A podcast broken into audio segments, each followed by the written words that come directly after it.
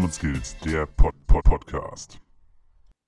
Herzlich willkommen zu Performance Skills, der Podcast. Dem ersten Podcast für Ergotherapie aus Deutschland. Wunderbar. Diese Folge. Oh, Entschuldigung. Diese oh, Folge. Nein, nein, nichts von vorne. Du musst ja nichts schneiden. Ende. So, jetzt kommt unser kurzer Disclaimer. Diese Folge entstand in Kooperation mit der Zeitschrift Ergotherapie von T Ergopraxis von Thieme und gilt als Erweiterung zu einem Artikel in der Ausgabe 423. So. Schön. Hallo. Hallo Sabrina. Wie geht's dir denn? Alles gut? Ja, mir geht's gut. Ich bin ein bisschen angeschlagen ja. und müde.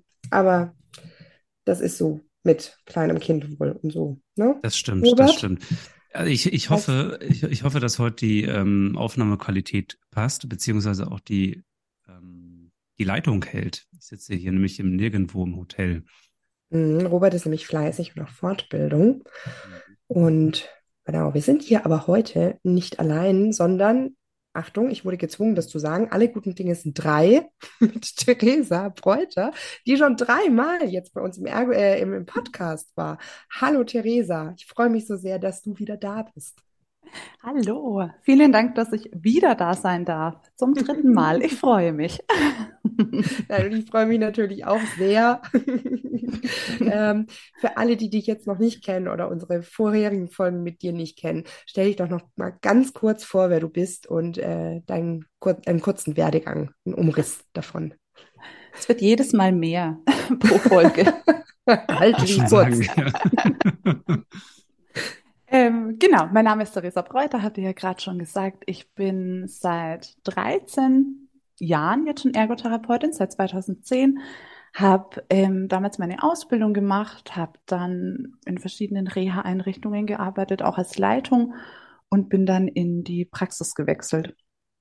Genau, habe mich dann 2016 selbstständig gemacht und 2019 noch als Dozentin an der Berufsfachschule angefangen, zeitgleich äh, mit der, ja, mit meinem Beruf als Dozentin habe ich auch mein Studium an der SEUT begonnen in den Niederlanden und habe letztes Jahr das Studium beendet, habe letztes Jahr ein Kind bekommen und habe vorletztes Jahr meine Praxis zu meinen jetzigen Geschäftsleitenden verkauft, ähm, mit dem Hintergrund, dass ich aber die Ergopraxen bei ihnen als kommunale Leitung leite. Also ich leite inhaltlich jetzt nicht nur meine Praxis, die ich damals aufgemacht habe, sondern noch eine zweite Praxis ähm, mit dazu.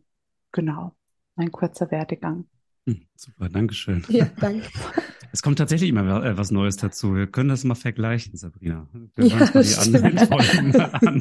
Was war jetzt? Können wir die Vita von äh, Theresa gut umreißen dann. Wenn ich meinen Lebenslauf brauche, komme ich zu euch. Natürlich, alles gesaved hier. Hm. Ich bin ja schon auf die letzte Frage gespannt, aber da kommen wir nachher nochmal drauf zu. Genau. Theresa, du hast ja in deinem Artikel, geht es ja um die Umgestaltung von Praxisräumen und so, da kommen wir sicherlich gleich nochmal drauf. Ähm, und die nächste Frage von uns wäre eine zeitgenössische ergotherapeutische Praxis und der verpflichtende Webrahmen, dem ja dem einen oder anderen wahrscheinlich bekannt ist, der eben bei Praxisöffnung oder bei Abnahme eben vorhanden sein muss. Was stört dich daran oder stört dich das überhaupt? genau. Äh, der Webrahmen ist Gott sei Dank seit wenigen Jahren, aber wirklich wenigen Jahren nicht mehr Inhalt. Also der ist nicht mehr verpflichtend, aber ein Tisch für Handwerk und Werkzeug und Materialien für Handwerkstechniken. Also man kann ihn auch darunter sicherlich noch mit sehen oder finden, wenn man möchte. Mhm. Na gut, dass du mir das sagst, bin ich gar nicht mehr up to date. Ist, glaube ich, aber erst seit zwei Jahren so. Okay, gut. Also bis vor zwei Jahren war er noch. genau. Ähm, ich finde es ganz spannend. Ich hätte da nämlich tatsächlich mal eine Gegenfrage an euch, ähm, was vielleicht die Antwort auch so drauf ist. Ähm, ihr seid ja auch beide praktizierend und ähm, da finde ich spannend, wie viele Klienten oder Klientinnen hattet ihr denn bei euch schon, die mal das Anliegen geäußert haben, sie wollen wieder weben können oder als Hobbyfindung, sie möchten zukünftig weben lernen? Das kann ich äh, ganz schnell beantworten. Ich hatte keinen Klienten. Ich auch nicht. Ich hatte sowas nur bei Pedicure tatsächlich. Aber ah, nicht beim Webrahmen. Spannend. Mhm. Jetzt sind wir bestimmt nicht repräsentativ. Ich hatte nämlich auch noch niemanden. Ähm, wir sind ja nur zu dritt, aber das wäre vielleicht mal eine Umfrage auf Instagram von euch, wie viele wirklich mm. so ein mm. Anliegen schon mal hatten. Dann ich sieht man. dann sieht man vielleicht auch mal, ob der Webrahmen so wichtig ist oder auch das andere Material für Handwerkstechniken. Ähm, genau. Ich finde es einfach schwierig, weil Praxisinhabende dazu genötigt werden, finanzielle Mittel auszugeben, die in Anführungszeichen vielleicht verschwendet werden ähm, für Materialien, die in der zeitgenössischen Ergotherapie einfach wenig, wie man gerade sieht, bis gar nicht genutzt werden. Mhm. mhm. Ich habe ich hab auch schon oft schon gehört gehabt, also in der Vergangenheit, ähm, also nicht von dir, Theresa, wirklich von anderen, ähm, dass irgendwie so ein Wanderwebrahmen gab. Also das, für die Praxis eröffnet war dieser Webram halt da und dann ist er wieder gewandert zur, zur nächsten Abnahme und weil ihn eigentlich gar keiner benutzt hat. Spannend, ne? Ja, ja schon, oder? Nicht der Wanderpokal, sondern der Wanderwebram. Gibt es aber viele Wander, Wander, Wanderteile in, bei den Heilmittelerbringenden. Die Mancherie, die wandern, der Webram, der stimmt, wandert. Okay, Theresa, weg von diesem äh, klinischen Praxisbild, ne? das, das beschreibst du ja, und hin zu diesen Lounge-Möbeln. Ganz plakativ mal gesagt, wieso empfehlst du denn weniger mobile Höckerchen, wie es zum Beispiel in vielen Praxen der Fall ist? Und, und wieso sagst du, okay, wir bräuchten mehr gemütliche Sessel? Mhm. Mm, das ist eine ganz spannende Frage. Wir haben am Anfang tatsächlich auch überlegt, okay, wo fühlt man sich wohl?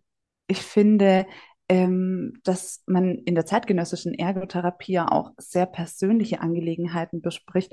Man muss erzählen, was man im Alltag nicht kann, ähm, wo man ja als Mensch eh schon ungern drüber spricht, was einem nicht gelingt, muss ähm, vielleicht auch über Dinge sprechen, die sehr intim sind oder eben sehr persönlich. Und wenn ich so überlege, mit wem und wo bin, befinde ich mich, wenn ich über solche Themen rede, dann sitze ich da selten auf einem Therapiehocker an einem schönen Therapietisch, sondern bin vielleicht eher auf dem Sofa bei einer Freundin. Habe vielleicht noch mein Bein schön hochgestellt ähm, oder meine Beine auf dem Sofa oder sitze in einem gemütlichen Sessel.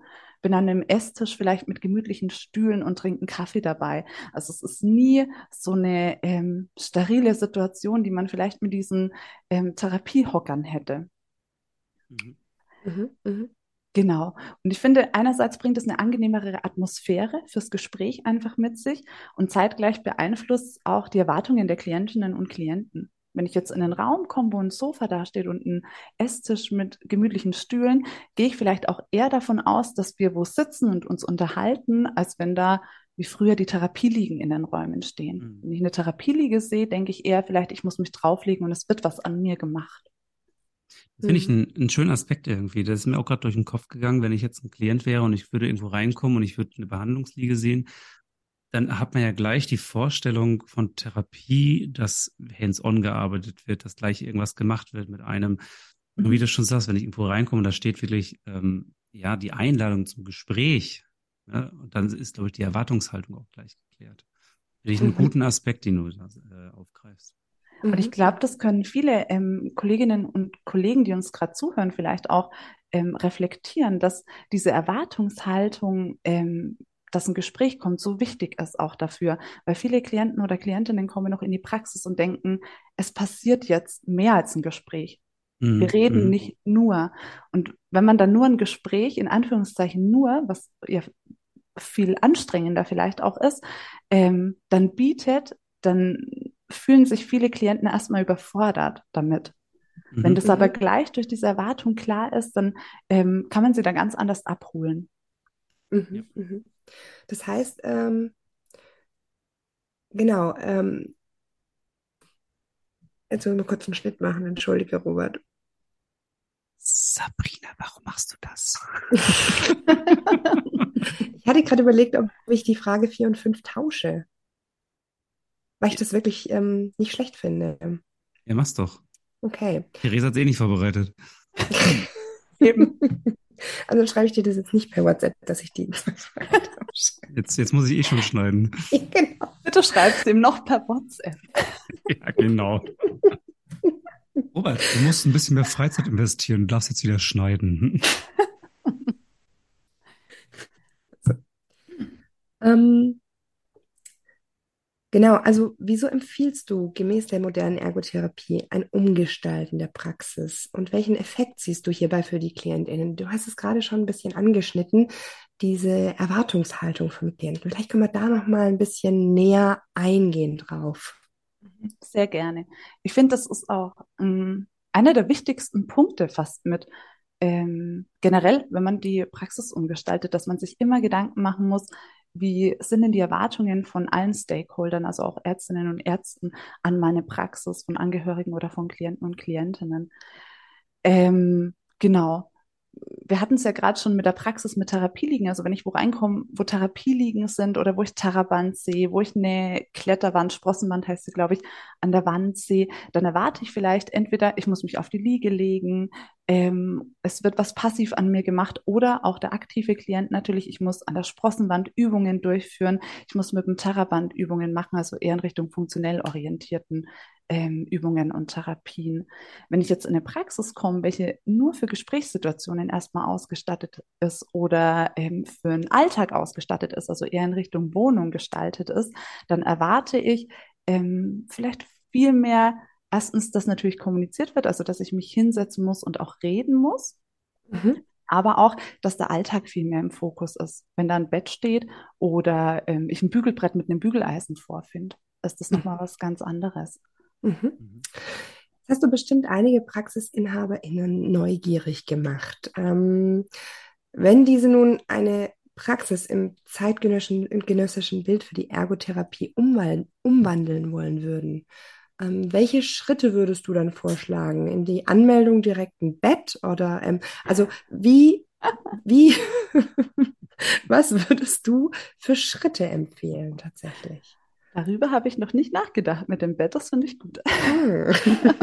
Fürs Personal, ja. ja genau. ähm, spannend. Entschuldige also was, für dieses Bild.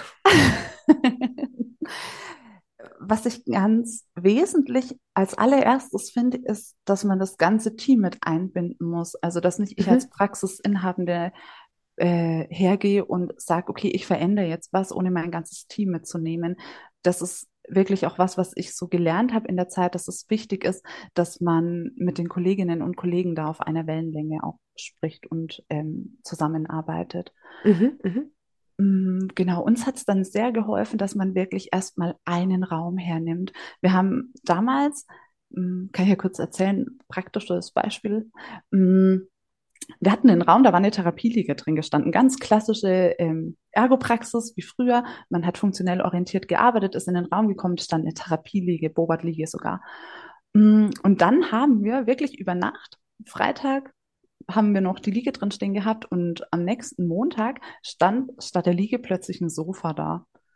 Und wir mhm. hatten nur dieses Sofa verändert, also was sehr Auffälliges in diesem Raum, und jeder Klient und jede Klientin, die reingekommen ist, hat auch gleich nachgefragt, oh Mensch, ihr habt da ein Sofa, warum habt ihr das? Man kann das gleich richtig gut als Gesprächsaufhänger nehmen, ähm, wenn man sowas Auffälliges in einem Raum verändert. Und dann muss es auch nur ein Raum sein, dass es nicht zu viel ist, was sich verändert. Mhm, mhm. Mm, was uns auch geholfen hat, wir haben ähm, den ergotherapeutischen Prozess an die Wand gehängt ich weiß nicht, ob ihr den kennt, vom Thieme Verlag auch. Ja, den, den habe ich bei mir mhm. auch im Wartezimmer. Also, mhm, genial. Ich weiß übrigens gar nicht, ob man das darf, aber wir haben das auf Postergröße vergrößert. Der ist ja in Klientensprache verfasst. Und man kann den einerseits natürlich in Warteraum, wie Robert schon sagt, hängen. Das ist perfekt, können die Leute gleich mal sich in den Prozess einlesen. Wir haben ihn auch im Behandlungsraum hängen gehabt, um immer wieder zu schauen, gemeinsam mit dem Klienten, in welchem Prozessschritt befinden wir uns denn gerade um mhm. da das einfach nochmal viel deutlicher zu sehen. Oder auch Bilder von Menschen, die sich im Alltag betätigen. Ich weiß nicht, wenn ihr euch noch erinnert, früher hat man ja immer diese Poster gehabt, wo ähm, ganz viele Muskeln drauf waren und ein Skelett drauf war. Das mhm. war, finde ich, in jeder Praxis war so ähnlich diese Bilder aufgehängt. Und wenn man jetzt eher Bilder drin hat, wo sich Menschen im Alltag betätigen, vielleicht noch mit einer Einschränkung, so vielleicht ein Mensch mit einer ähm, Armprothese, der am Computer arbeitet oder mhm. eine Frau, die mit einer Beinprothese Fußball spielt oder am Rollator spazieren geht und den Hund Gassi führt oder ähnliches. Also wenn man solche Bilder vielleicht an der Wand noch hängen hat, dann sind es auch wieder ähm, so Anregungen, wo man ins Gespräch mit den Klienten und Klientinnen kommen kann oder auch, ähm, wo die Klienten und Klientinnen anders überlegen können, schon vielleicht ganz anders nachdenken. Mhm. Spannend und wo man schon so leichte Prozesse anstößt. Finde mhm. ich ganz toll, gerade auch die Idee mit den Bildern, weil die so subtil wirkt. Also so, ja, einfach umzusetzen. Danke dir für die Idee. Ich glaube, ich glaube, das macht ja schon was mit einem. Ne? Mhm. Als wenn man als Klient irgendwo reinkommt und man sieht dort Bilder von, von Betätigung, dass man selber ein bisschen drüber nachdenkt. Ne? Also das, ich glaube, das ist wirklich, und das ist ja wirklich leicht umzusetzen, Theresa, oder? Also, dass man Bilder ausdruckt, die hinhängt, das ist ja relativ schnell gemacht. Mhm. Und gibt's Gott sei Dank jetzt ja auch immer mehr Auswahl ähm, mhm. von Menschen, die vielleicht eine Einschränkung auch mit haben, ne? dass mhm. es nochmal mehr anregt zum Denken oder wo man sich mit identifizieren kann. Mhm. Mhm. Genau, das mit dem therapeutischen Prozess finde ich nochmal eine gute Anmerkung gesagt. Wir haben das auch. Also wir haben, ich habe das auch in den Wartebereich bei uns gehängt und in jedem Therapiezimmer hängt auch noch eins davon. Auch mhm. in großer Postergröße ausgedruckt. Ich glaube sogar, dass ich nachgefragt hatte, ob ich die hinhängen darf. Also beim mhm. Team. Wir können das ja unten mal in den Show Notes verlinken, den Prozess, damit auch jeder Zuhörende äh, dann nachschauen kann, was wir damit meinen. Mhm. Ist wirklich schön aufgegliedert und sehr einfach formuliert und wirklich leicht verständlich. Mhm. Kann ich auch total, also den finde ich wirklich klasse und kann ich richtig gut empfehlen. Auch wenn man den einfach neben sich liegen hat, um dem Klienten den ergotherapeutischen Prozess am Anfang zu erklären, was ihn so erwartet. Mhm. Mhm. Super. Mhm. Genau. Ähm, was ich auch ganz wichtig finde, ist, dass man schon relativ am Anfang verschiedene Assessments in der Praxis hat um ähm, einfach dem Betätig also die natürlich einen betätigungszentrierten Fokus haben, aber dass man da auch gleich die gut in die Evaluationsphase dann starten kann. Also die Praxisausstattung an Material, dass man ähm, da noch ein bisschen nachrüstet. Mhm. mhm. Die Evaluationsphase ist einfach, finde ich persönlich, ja eine sehr fast die längste Phase mit und die wichtigste für den ergotherapeutischen Prozess. Auf alle Fälle. Die, mhm, mhm. Genau, dass sie Hand und Fuß hat. Was ich aber auch sagen muss bei der Ausstattung, ähm, wir hatten und haben teils immer noch einen funktionell orientierten Raum. Und ich finde das momentan einfach in der Ergotherapie in Deutschland auch teils noch wichtig, weil man ja nicht vergessen darf, ähm, so eine Veränderung ist ein Prozess. Und wenn ich überlege, dass das äh, zeitgenössische Paradigma Anfang der 2000er, je nachdem, nach welcher Literatur man sich orientiert, aber ungefähr Anfang der 2000er in Deutschland ähm, angekommen ist. Und wir gucken jetzt in die Praxen und in die Kliniken und schauen, okay, wie wird dort gearbeitet? 23 Jahre später würde ich behaupten, ist es noch immer nicht flächendeckend in der praktischen Arbeit angekommen. Und genau so können wir natürlich nicht von den Klienten und Klientinnen und auch nicht von den Ärzten und Ärztinnen erwarten, dass sie von heute auf nachher ähm, das ja das gut finden oder das auch, ähm, das auch so haben möchten. Also man muss sie so nach und nach in dem Prozess mitnehmen. Deswegen war dieser Raum, dass wir einen funktionell orientierten Raum noch in der Praxis vorhanden haben, auch wirklich teils wichtig für uns.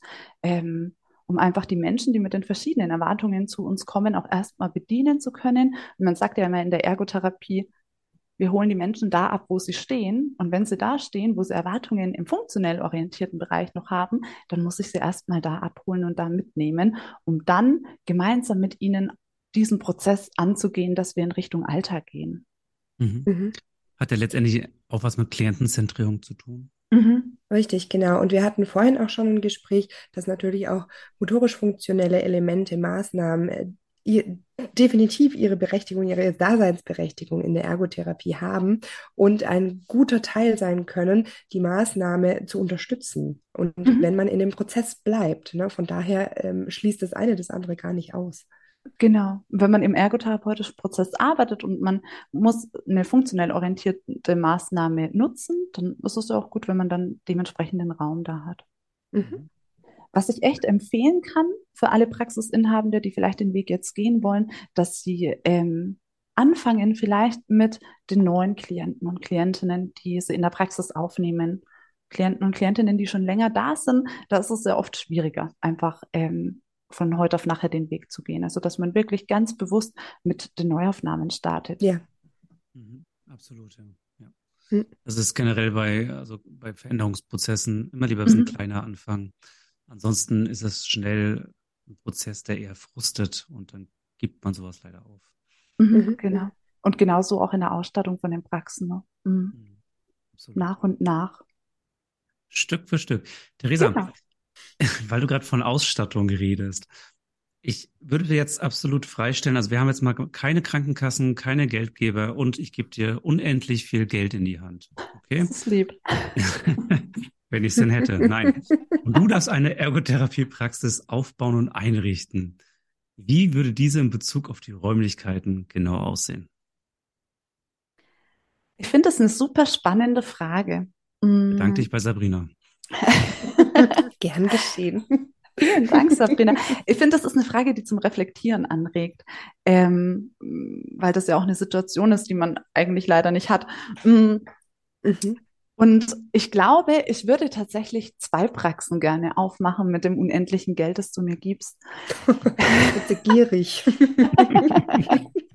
Eine reicht nicht. Ähm, nein, das hat auch einen Grund. Ähm, ich finde, es ist ganz spannend.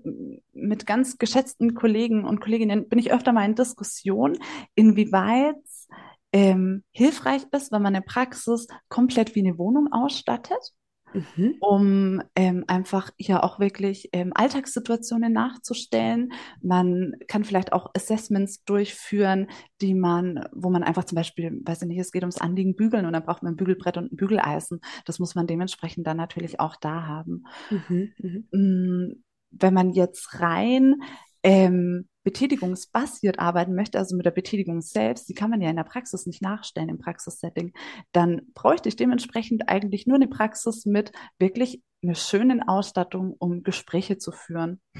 Mhm. mhm. Und das wären meine zwei Praxen. Und dann würde ich gerne wissen, welche gerade im, im deutschen Kontext in der Ergotherapie ähm, wirklich hilfreicher ist. Mhm. Die Frage kann ich nämlich leider nicht beantworten. Also ich mag es nochmal kurz zusammenfassen. Am liebsten ja. hättest du zwei Praxen, eine relativ kleine, aber super schick mit tollen Lounge-Möbel und einfach die einlädt zum Hinsitzen und Schnacken. Und ein Sofa, ganz Und wichtig. ein Sofa und eine Getränkebar. Also genau. ne? So einfach genau. zum, zum Wohlfühlen und wir reden gemeinsam. Mhm. Und eine ist eine, eine, eine richtig klassische Wohnung. Mhm. Oder vielleicht sogar ein Haus wenn wir jetzt ein Budget haben. Das Richtig und so, ne? Eine Villa mit Pool würde ich dann vielleicht sogar nehmen. Nein, also das ist ja un die, unendlich, ja. die, die wirklich ähm, viele Alltagssituationen abbilden kann, also ne, mhm. Wohnung, Haus, wie auch immer, ähm, um quasi diese zwei Gegensätze jetzt einfach nochmal darzustellen, ähm, mhm. welche zwei ähm, Szenarien du dir für, für deinen Wunschtraum vorstellen würdest. Finde ich mhm. interessant, Wahnsinn, okay. Mhm. Und dann würde ich gerne echt ähm, mal herausfinden, was einfach gerade, ja. Ja, lass ich einfach mal so stehen. Wir werden es, glaube ich, nicht erfahren, Theresa. Ich musste leider den Zahn ziehen. Ähm, ich habe nicht unendlich Geld. Oh, nein. Aber an der, Fra an der Stelle würde ich gerne die, Fragen, die Frage an unsere HörerInnen ähm, stellen. Wie findet ihr Theresas Modell? Reizt euch das oder sagt ihr, nee, das ist viel zu abgespaced oder könnt ihr den Gedanken dahinter verstehen? Schreibt uns das gerne mal in der Nachricht oder auf Instagram oder auch auf Facebook oder lasst uns eine E-Mail, lasst eine E-Mail da. Definitiv. Äh, Und leitet die bitte an mich weiter, das finde ich auch ganz spannend. Mhm. Mhm. In Bezug zur Wohnung, es gibt eine Klinik irgendwo im, ich weiß nicht, im Süden von Deutschland, die haben in der Klinik eine Wohnung dargestellt um den Übergang, ich müsste nochmal nachsuchen, wie die, wie die Klinik heißt, um letztendlich den, den Übergang nach Hause zu erleichtern, um dort die Sachen nochmal ein bisschen einzuüben. Und die dürfen dann sogar, die Klientinnen, mit dem Lebenspartner dort wohnen. Für ein, zwei Wochen. Mit ihrer Ach, Einschränkung. Spannend. Ja, aber ich weiß gerade nicht mehr, wie die Klinik heißt. Mhm. Das nimmt sicherlich auch diesen Überforderungsprozess ne? Total. Äh, von mhm. den Angehörigen ja. auch erstmal raus. Wenn ich da noch begleitet, erstmal hm, super. Schön. Ja, mhm. schöne Idee, aber wie gesagt, wenn ich, wenn ich drauf komme, wie die heißt, äh, dann würde ich die auch nochmal in die Informationsbox nochmal packen, dass man sich mhm. das vielleicht nochmal angucken kann.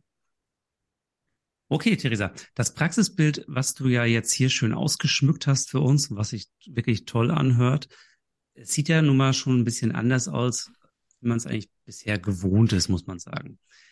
Was würdest du denn vorschlagen, wie man die Kassen davon überzeugen könnte, von diesem starren Praxisbild wegzukommen? So dass sie ein Sofa jetzt in ihre äh, Liste schreiben. Ja, dass man Sofa. Lichtrahmen. Oder vielleicht auch, auch, vielleicht auch gar nichts mehr vorgeben. Ich weiß es ja nicht. Das wäre super.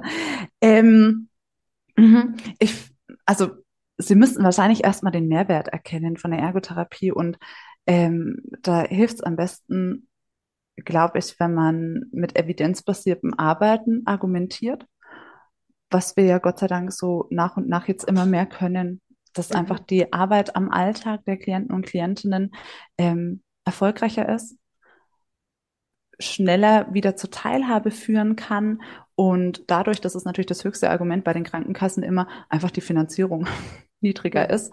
Ähm, Mhm. Genau. Als sie jetzt hat bei, ich sage jetzt mal den typischen Schlaganfallklienten, der seit zehn Jahren in der Praxis behandelt wird. Mhm. Mhm. Ja, spannende Gedanken. Vielleicht hört uns ja äh, der ein oder andere Mitarbeitende aus von der Krankenkasse zu und Hm. den können wir da ein bisschen.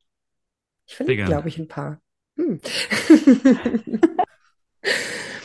Okay, um mal das Ganze, um die Frage zur betätigungszentrierten Ergo noch weiter zu denken. Also egal wie groß die Wohnung, das Haus, die Villa, Theresa, ist, die wir dir hinstellen würden, hätten wir das Budget. Letztendlich kann ich nie in einer Praxisräumlichkeit den Alltag oder den Umgebungskontext von KlientInnen abbilden. Ähm, kämen wir vielleicht in, wenn wir beide jetzt so ein bisschen in die Zukunft denken, in irgendeine Zukunft, vielleicht sogar dahin, dass ähm, Praxisräume mehr oder weniger irrelevant werden und wir noch mehr in die Häuslichkeit der KlientInnen gehen werden oder vielleicht nur noch diesen Lounge, äh, Lounge Raum, diesen ähm, sehr gemütlichen Raum zum Sprechen haben und dann, ähm, und dann quasi nur noch in der Häuslichkeit sind. Wie siehst du das? Mhm. Mm, Das wäre ein Traum, würde ich mal behaupten. Ähm, eben nicht nur die Häuslichkeit vom Klienten, auch die Arbeitsstätte, ähm, die Mittel der Mobilität, die sie wählen. Mhm, mhm. Mm, Man kann ja nie, da sind wir wieder bei der betätigungsbasierten Ergotherapie, ähm, nie betätigungsbasiert arbeiten, wenn man nicht direkt in der Betätigung ist, also direkt am Arbeitsplatz, direkt im Haus der Klienten, direkt ähm, im Auto daneben sitzt, wenn Autofahren die Schwierigkeit ist, mm, oder die gesellschaftlichen Räume, die von den Menschen, die zu uns kommen, genutzt werden. Mm, Genau, also ich finde, das wäre ja ein absoluter Traum, wenn wir da hinkommen würden, dass es auch gesehen wird, wie wichtig die Lebenswelt, also wie wichtig es ist, dass wir in der direkten Lebenswelt der Klienten und Klientinnen arbeiten. Mhm, mhm. Ich hätte gerne trotzdem einen Raum mit Sofa, weil ich kann es wirklich empfehlen. Man kann sich auch gut selbst auf dem Sofa legen in der Pause. Ich Das glaube stimmt. auch, dass es, dass es schön ist für Leute rauszukommen tatsächlich, weil es ist ja auch öfters mal, ähm, gab es ja auch die Diskussion, keine Hausbesuche mehr, damit die KlientInnen rauskommen, ähm, das als auch Termin wahrnehmen können und so weiter und so fort. Ähm, von daher bin ich gar nicht gegen ähm, Praxen komplett auf, um Gottes Willen, nicht, dass ich hier einen Shitstorm kriege, sondern ähm, äh, diesen, diesen Lounge-Raum, oh Gott, dieses Wort, ähm, den, den, den stelle ich mir richtig schön vor. Ich bin nur gespannt, wie man da weitergeht. Eben weil man ja immer damit argumentiert, ich kann mir jetzt kein ganzes Bad in meine Praxis reinbauen, weil letztendlich spiegelt es nie die Bedürfnisse eines Klienten wider. Und äh, genau, selbst wenn man dann ein Bad hat, ne, dann ist die Ja. Dusche halt trotzdem eine andere, als der Klient hat. Dann Genau. hat er vielleicht einen niedrigeren oder höheren Einstieg als ich in der Dusche beispielsweise. Mhm. Absolut, ja. Ich glaube, es ist auch zum Beispiel gut für Klienten und Klientinnen wirklich eine Anlaufstelle weiterhin zu haben, also dass es eine Praxis gibt, die auf Gesprächssituationen ausgelegt ist, um einfach ins Erstgespräch zu gehen und überhaupt mal zu ähm, herauszufinden, um welchen Bereich handelt es sich denn im alltäglichen Leben, um dann ab der Analysephase zum Beispiel in den Häuslichkeiten oder in der Arbeitsstätte, je nachdem, was natürlich das Anliegen ist, ähm, da dann in der Lebenswelt der Klienten zu interagieren. Mhm. Mhm. Spannendes Fälle. Bild. Okay, Theresa. Jetzt kommen wir zur letzten Frage bereits. Und ich glaube, du bist äh, unser erster Gast, ja, wo wir die Frage jetzt umformuliert haben, oder, Sabrina? ja. Weil du hast die Frage, glaube ich, schon zweimal beantwortet. Und wir werden sie jetzt nicht nochmal ein drittes Mal stellen. Deswegen heute mal eine ganz andere Frage. Welche Projekte, Theresa, in der Ergotherapie interessieren dich denn gegenwärtig? Und wirst du in Zukunft ein Auge darauf haben oder sogar vielleicht mitwirken? Mhm. Mm. Oh, es gibt so viel, was mich in der Ergotherapie interessiert. Das ist immer das Schwierige. Mm. ich finde unseren Beruf so spannend. Mm, momentan, also was, was wir derzeit auch viel machen, weshalb ich da auch ein Auge ein bisschen drauf habe, ist, wir bauen den Bereich Prävention und Gesundheitsförderung aus. Und da finde ich die gemeinwesenorientierte Ergotherapie auch sehr, sehr spannend als mhm. Teil davon. Da gibt's ähm, zum Beispiel in den Verbänden, Arbeitsgemeinschaften, wo man gut mitarbeiten kann. Das habe ich zum Beispiel schon mal überlegt. Mm, und dann strebe ich derzeit oder bin ich am Überlegen, in den Ergotherapie-Master einzusteigen, weil ich es eben so wichtig finde, dass die Ergotherapie sich weiterentwickelt in Deutschland und ja, wir dafür auch einfach noch ein bisschen mehr Ergotherapeuten und Ergotherapeutinnen brauchen, die vielleicht auch Forschung betreiben. Mhm. Mhm, das sind so die, ja, Projekte, Bereiche, die ich gerade ganz spannend finde. Das hört sich sehr gut an. Definitiv, wir haben einen sehr, sehr ähm, schönen Beruf mit vielen, vielen Projekten, die auch gerade laufen. Mhm. Und, ähm, mhm. Ich denke, da gibt es viel zu entdecken. Ja, definitiv. Und wer jetzt mit dem Wort Gemeinwesen orientiert nichts anfangen kann, auch dazu haben wir eine Folge rausgebracht. Und zwar die Folge 41, habe ich gerade gefunden, mit Monika Meyer. Ähm, der sp äh, spricht nämlich gerade diese, ähm, diese Gemeinschaft an. Ähm, und da erzählt sie uns ein bisschen was von Projekten. Also hört da gerne mal rein. Folge 41, Gemeinwesensorientierte Ergotherapie. Dann wisst ihr, was Theresa gemeint hat. Theresa, vielen, vielen Dank, dass du uns hier Rede und Antwort gestanden hast zu einem sehr, sehr spannenden Thema. Ich bin auch sehr gespannt aufs Feedback von den HörerInnen, ähm, weil vielleicht sagt der eine oder andere, ey, jetzt, da habt ihr jetzt echt ein bisschen ähm, einen an der Waffe gehabt oder vielleicht konnten wir den einen oder anderen äh, zu, zu etwas inspirieren. Ich bin ganz gespannt. Ähm, ich finde es auf jeden Fall wahnsinnig toll, diese Gedanken. Vielen Dank euch, dass ich ähm, hier sein durfte wieder. Es ist immer wieder schön mit euch. Ganz spannend. Wie gesagt, auch von meiner Seite aus, Theresa, danke, dass du heute da warst. Wie gesagt, das Thema ist unglaublich interessant und ich glaube auch sehr wichtig. Und ähm, danke nochmal. Ansonsten bleibt mir nur zu sagen, liebe Hörerinnen und Hörer, ja, euch noch ein. Ach nee, Moment, Sabrina, du musst noch deinen Abschluss sagen. Wenn ihr was von uns wollt, Infos Vernetzung tatsächlich hatten wir in letzter Zeit auch oft, dass es hieß, ähm, kannst du Kontakt zu der oder der, dem Interviewten ähm, geben? Ich würde da gerne ein bisschen in Austausch gehen, weil ich in der gleichen Situation bin, weil es mich interessiert. Meldet euch bei uns und zwar unter info at performance-skills.de. Da sind wir gerade ganz fleißig am Mails beantworten. So, jetzt aber. Ja. Von meiner Seite aus nochmal, Theresa, vielen, vielen Dank. Ansonsten äh, bleibt mir nur zu sagen, liebe Hörerinnen, liebe Hörer, passt auf euch auf und wir hören uns bei der nächsten Folge. Jetzt macht's gut. Ciao, ciao. Tschüss. Performance Skills, der Pod, Pod Podcast.